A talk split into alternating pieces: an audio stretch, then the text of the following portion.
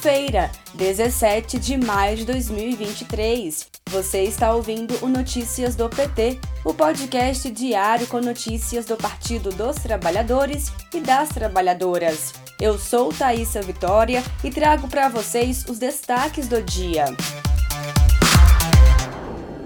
Petrobras a brasileira preços dos combustíveis. O presidente da Petrobras, Jean Paul Prates, anunciou o fim da dolarização dos preços dos combustíveis, medida do governo Temer e mantida por Bolsonaro.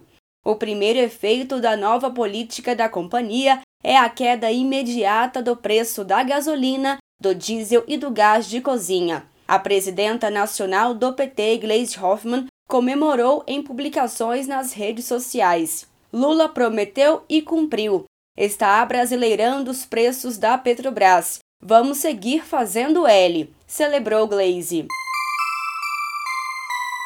Tribunal Superior Eleitoral cassou o mandato do agora ex-deputado Deltan Dallagnol, atendendo à representação apresentada pela Federação Brasil da Esperança. A base da acusação foi a Lei da Ficha Limpa, que prevê a inelegibilidade de membros do Ministério Público que pediram exoneração ou aposentadoria voluntária na dependência de processo administrativo disciplinar.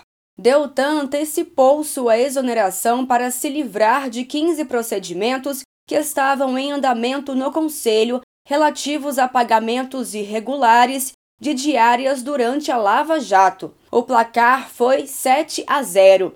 Acompanharam o relator, ministro Benedito Gonçalves, os ministros Raul Araújo, Sérgio Banhos, Carlos Orbach, Carmen Lúcia, Nunes Marques e Alexandre de Moraes. As ministras da Gestão e da Inovação em Serviços Públicos, Esther Dueck, e do Planejamento e Orçamento, Simone Tebet, anunciaram em portaria conjunta a autorização para a realização de concurso para o IBGE, o Instituto Brasileiro de Geografia e Estatística está com mais de 8 mil vagas autorizadas para atender a necessidade temporária pelo prazo de um ano, com o objetivo de desenvolver atividades relacionadas ao Censo Demográfico 2022. Saiba mais informações na matéria do PT em pt.org.br presidente Lula embarca hoje para Hiroshima, no Japão, onde participará como país convidado da cúpula do G7, grupo formado por Estados Unidos, Japão, Itália, França, Alemanha, Reino Unido e Canadá. Além de temas econômicos, como a taxa de juros, os líderes do G7 vão tratar também de meio ambiente, acesso a alimentos e desenvolvimento sustentável. A agenda oficial do presidente Lula prevê ainda três reuniões bilaterais com os primeiros ministros do Japão e da Índia e com o presidente da Indonésia. A cúpula do G7 se estende até domingo e, ao final, os líderes devem assinar três documentos.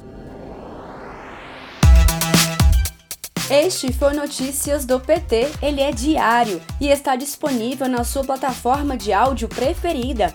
Siga o podcast para receber uma notificação toda vez que sair um novo episódio. Se você gostou, deixe 5 estrelas na avaliação e compartilhe. Você encontra mais notícias como estas no portal do PT em pt.org.br. Muito obrigada pela sua companhia. Até amanhã!